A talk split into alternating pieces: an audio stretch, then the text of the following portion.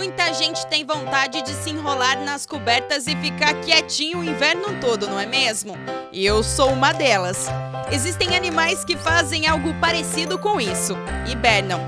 Em certos períodos do ano, a sobrevivência se torna mais difícil para os bichos, seja por causa das baixas temperaturas, da falta de umidade ou da escassez de água e comida.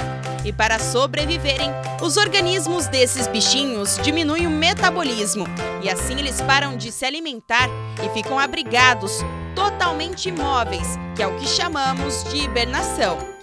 É comum ouvir por aí que os ursos dormem durante todo o inverno, ou que hibernar é dormir por meses. Algumas pessoas, quando acordam mais tarde, até brincam que estavam hibernando. Mas é importante ressaltar que se tratam de processos muito distintos.